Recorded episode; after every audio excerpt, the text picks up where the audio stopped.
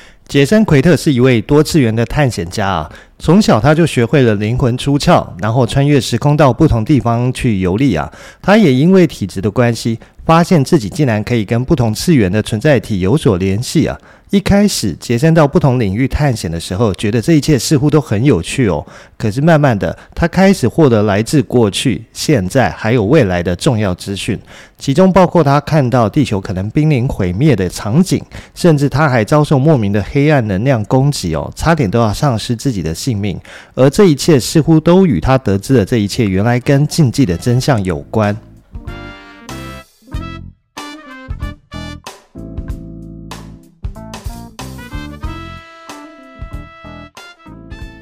欢迎收听怪奇研究室，我是研究员 JC。那大家这周过得好吗？今天要跟大家分享一本书的内容，而这本书的书名就叫做《禁忌的真相》，封面还有一则小标啊，写着“人类文明黑暗势力操控下的真实骗局”。这本书的作者呢是一名精神科医师啊，同时他也是一名心理学的教师哦，他叫做杰森·奎特啊。他毕业于加拿大安大略省的能量健康学院啊，之后还去加拿大的亚冈昆学院学习萨满法术哦。在这里先简单介绍一下所谓的萨满是什么。根据维基百科上面的记载哦，萨满信仰是分布于北亚、中亚、西藏、北欧和美洲的巫西宗教。一般而言呢，男巫师称为西，女巫师称为巫。在萨满信仰中的萨满哦，被认为是掌握神秘知识、有能力进入人神状态的人，有着预言、治疗与属灵世界沟通，以及旅行到属灵世界的能力。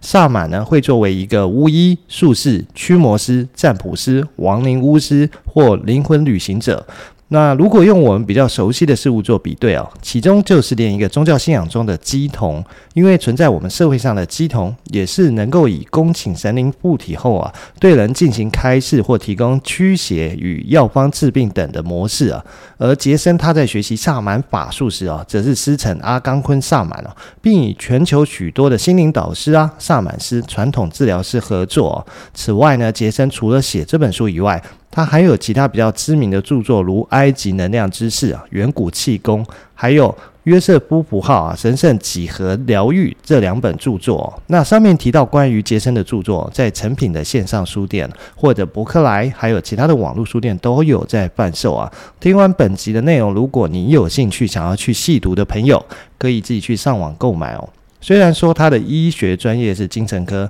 但是他会结合能量医学、萨满及普藏术等方法来帮助走在疗愈道路上的患者哦。这样听下来，还没有分享到禁忌的真相内容，是不是觉得作者已经不是一般正常人了呢？还有就是作者杰森哦，还称自己为星际种子，而所谓的星际种子，就是说他的灵魂其实是来自其他星球。如果你曾经读过《海奥华预言》这本书啊，就知道在这本书里面的作者米歇在书中曾经提过星光体啊，就人的星光体可以比喻像是灵魂，可以脱离肉体，在涛的帮助下，星光体甚至可以回到过去，看到当时发生的一切，还可以看到前世的自己哦。这是米歇在《海奥华预言》里面曾经提过的内容，而在这本《禁忌的真相》里面一样提到了星光体啊。杰森也说呢，自己在很小的时候就能够使用自己的星光体去穿梭于异次元的世界哦，甚至还可以接触到异次元世界中的生物哦。在一开始，杰森觉得去许多不同的地方探索是一件很有趣的事情，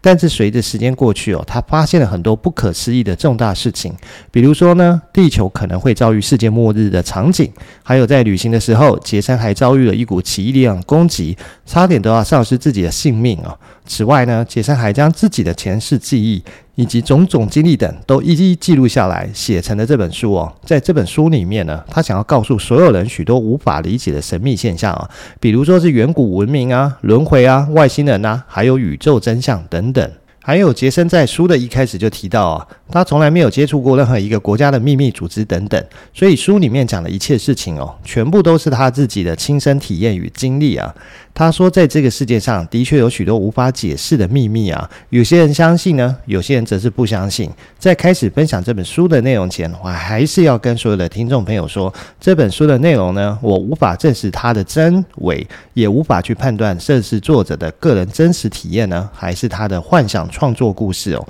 所以照惯例，我还是会请大家当做听一集的故事就好，不用太认真的去对待接下来要分享的内容。那我们现在就来开始分享这本书里面想要传达给大家的内容的重点吧。在这本书里面呢，杰森提到，事实上，超自然现象并不是所有的人都可以接触得到哦。人们更倾向于去相信自己的眼睛啊，就是所谓的眼见为凭啊。就是，但是他怀疑的是，我们的眼睛真的能够看到这个世界的真实样貌吗？他表示，他之所以写下这本书啊，就是为了让读到这本书的读者可以更好的理解，还可以用更开放的心态去阅读这本书。因为也许在未来的某一天，这位读者啊，就是你啊。也有机会感受到作者说的这些怪异事件哦，所以在第一章啊，章节叫做“再次转世”啊，杰森就提到轮回的理论。他解释说啊，每一个灵魂在轮回前都有一段属于自己的故事，他们的生活呢，其实都是由他们自己决定好了。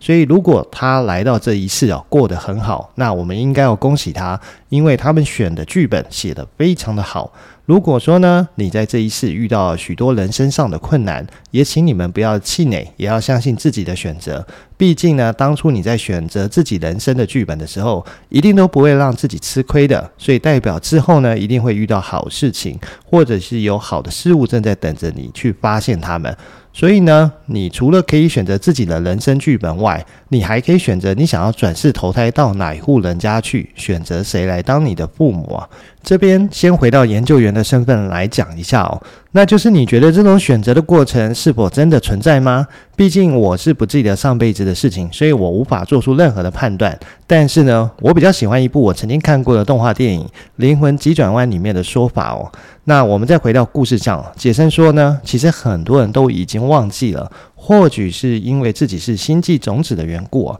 才会对自己的经历还保有印象。杰森他不但记起自己小时候的一切啊，还记得在转世之前，他所在的另一个世界，而那个世界呢，并不是我们所说的天堂，而是一个很神秘的地方哦。在我们转世前呢，灵魂会被转移到另外一个世界，还有就是那个世界不是我们原本想象天堂的模样哦，那里其实不是一个物质的一个世界，而是由星光体所组成的世界。杰森说呢，在他童年的时期哦。他其实啊，相信我们每个人都有机会在进入这个世界的时候，能够回忆起这一段的旅程。而杰森记得，他就和许多的婴儿一起沿着走廊在爬行哦。这一幕也让他想起了一九八零年代的一个机场。他说呢，在这个世界，他铺着地毯，而有许多不同的女人带领着他们沿着这些走廊爬行。杰森说：“从他现在的角度来看，这些女性就很像我们现在搭乘飞机旅行的空姐，她们身穿着制服，看起来非常的正式。”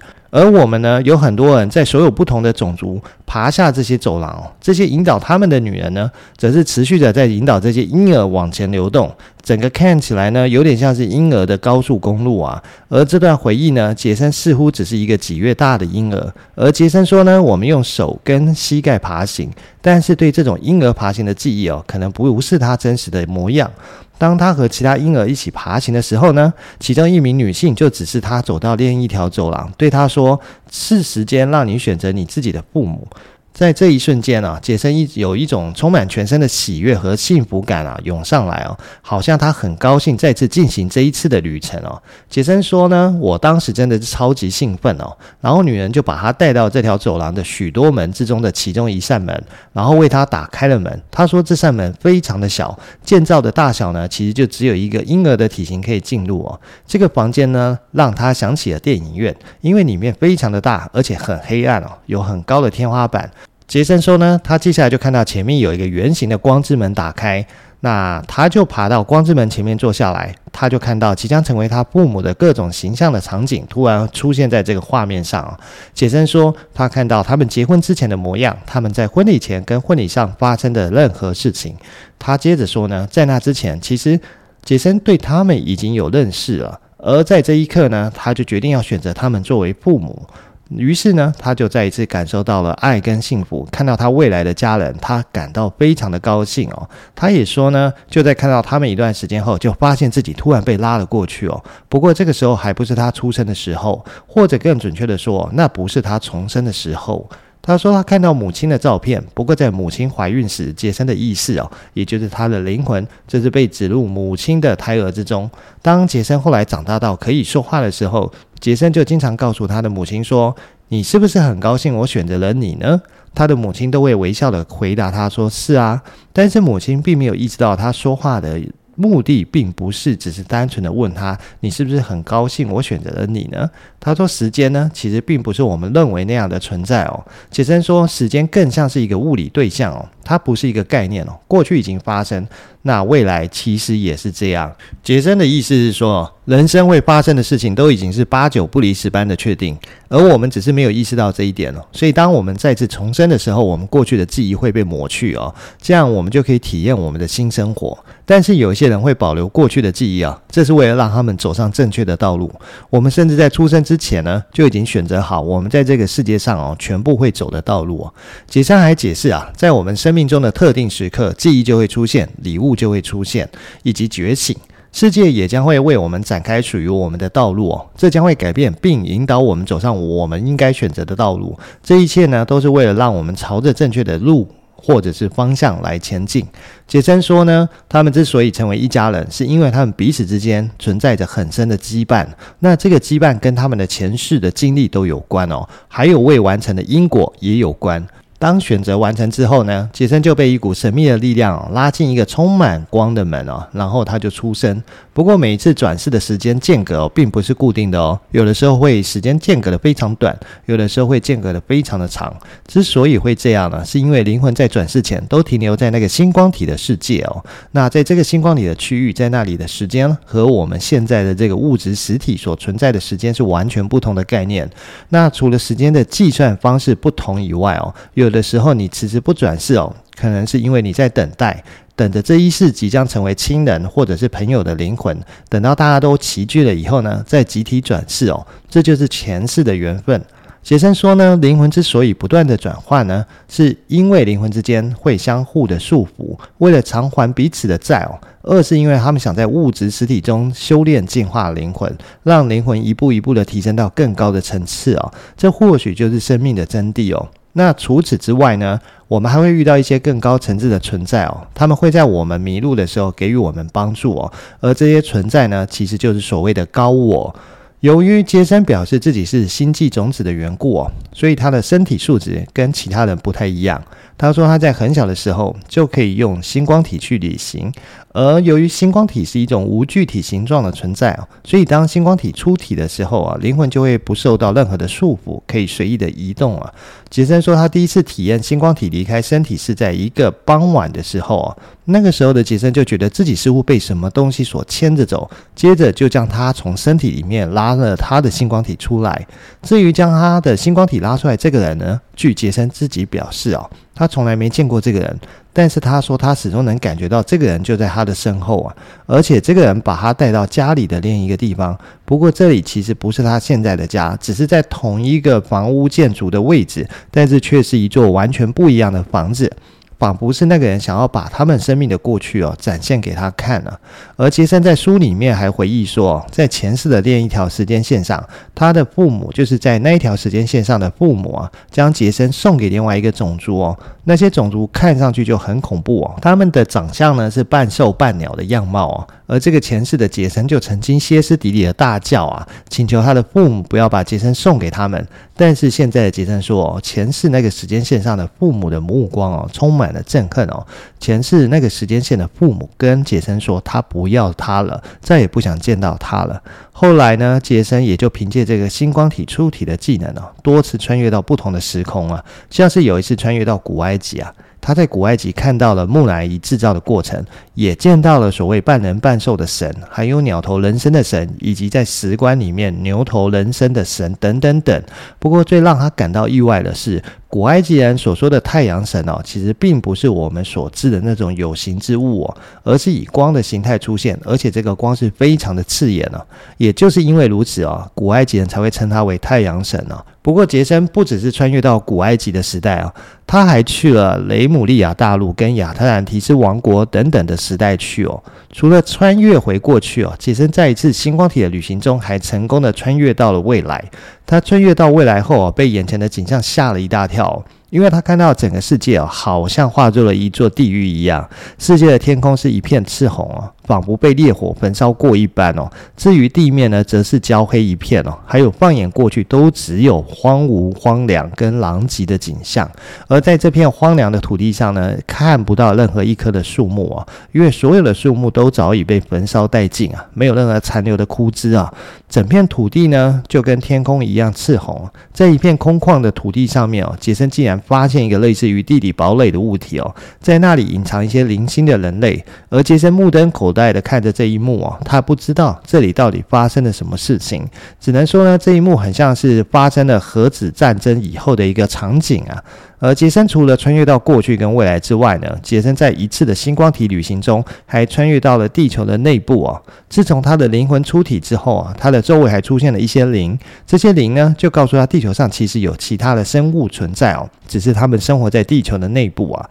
那这些生物呢，会将人类散发出来的负面能量吸收啊，作为他们的食物啊。所以呢，杰森在有一次哦，他就做了一个决定，就是要用星光体到地球内部去旅行。他想看看能不能看到这个所谓活在地球内部的生物是谁呢？在这一次星光体哦下潜到地球内部的过程中，他的确就看到几个黑色的生命体，发现这些生命体可以行走，而且有自己的思维，但是他看不清楚他们到底长什么模样哦。不过后来在一次的家庭聚会上，杰森的堂妹珊卓，那就告诉他一个惊人的消息哦。这边要强调的是哦，在此之前，杰真从来没有把自己是星际种子，还有可以进行星光体旅行这件事情告诉他的堂妹。也就是说，他的堂妹在根本不知道杰森的一个能力的情况下，跟他透露另外一个惊人的消息。这位山卓呢，对杰森说了什么？其实山卓就跟杰森说，自己的灵魂其实是从另外一个星球来的，而他身体为什么会在这里呢？其实是为了要跟邪恶的蜥蜴人进行战斗啊。那杰森一开始还感到有一点惊讶，但很快的就反应过来，原来自己之前在地球内部所看到那些黑色的生物啊，就是蜥蜴人。所以在之后的星光体旅行中呢，杰森也曾经跟高我进行过讨论哦。高我就告诉他说，我们存在的世界并非只有一个世界哦，而我们所处的世界之外，其实还有无数个世界存在，而每一个世界呢，又都存在一个更高的空间哦。比方说，我们现在活着是一个三次元的空间啊，再往上就有四次元跟五次元等等等。而每一个次元的空间呢，都有着无数平行的空间哦。这些空间呢，都是由无数个次元所组成的，就如同我们所处的三次元空间一样。高我所传送的宇宙讯息哦，跟我们现在所观察到的物理天文学中所存在的现象都十分的类似哦。在遥远的过去，不同的空间、不同的维度啊，其实是可以互相的联系啊。这样的存在就如同一张巨大的蜘蛛网络，而这张大的蜘蛛网络哦，就是所谓以太的本质啊，是一个可以连接着不同时空跟维度之间的门户系统。有了这张网络呢，你就可以去到其他的空间，甚至可以穿越时空哦。不过这里就衍生出另外一个问题啊，那就是制造出这张巨大蜘蛛网络的人到底是谁呢？而创作者呢，被称作为上古造物主，他们生活在一个非常久远的年代啊。他们拥有无比强大的力量啊，有着我们无法想象的科技啊，他们的一个气息足迹啊，遍布整个宇宙啊。这些造物主在很长时间之前呢，就已经离开了，所以呢，他们制造了这张巨大的蜘蛛网络了，后来就被别有用心的人所掌握与控制啊。而他们掌握的目的哦，是为了统治其他的星球跟空间，为了征服其他的星球，他们先断开不同星球之间的一个联系方式啊，之后呢，在不同的时间里面呢，这些人就征服了不少类似于太阳系的一个星球星系啊，而这些星球上的征服者都被称为蜥蜴人，所以蜥蜴人在宇宙中很常见。他们并不是从某一个星球来，而是从另外一个宇宙而来。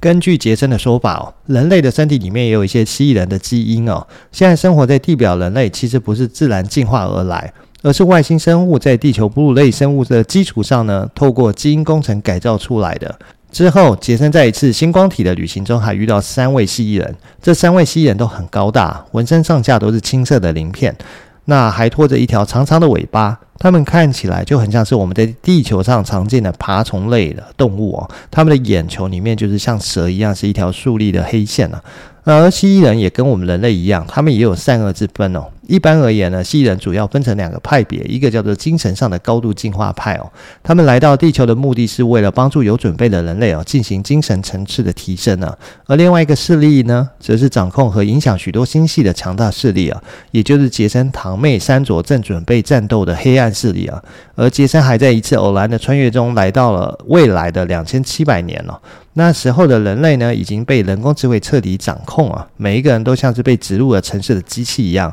变成一个半人半机械的存在哦。而每一栋建筑也都被人工智慧所控制着。所以杰森说呢，还记得他曾经去过的一次未来吗？那里曾经发生过一次核战争哦。这场核战的引起哦，就是因为两个外星种族为了控制地球而大打出手。那么这一场的大战的双方又是怎么一回事呢？杰森说，其中一方是蜥蜴人，另外一方是虫族。在那个时代，人类没有任何的反抗能力，因为那个时候的人类呢，已经彻底被 AI 所掌控啊。所以杰森就说，回到现实世界以后，自己还是一副惊魂未定的感觉哦。他一直告诫现代社会的人类，千万别将晶片植入自己的大脑，也不要过度的依赖人工智慧哦，因为他担心的是，如果人类持续走这条路下去哦，迟早会发生他所看。看到的未来，而他也希望未来的这一切都不会发生啊。好了，那这集的故事其实就到这边结束哦。那前面有提到，其实这些这本书啊，在这些网络书店都买得到。如果大家有兴趣去细读的话，可以自己到网络书店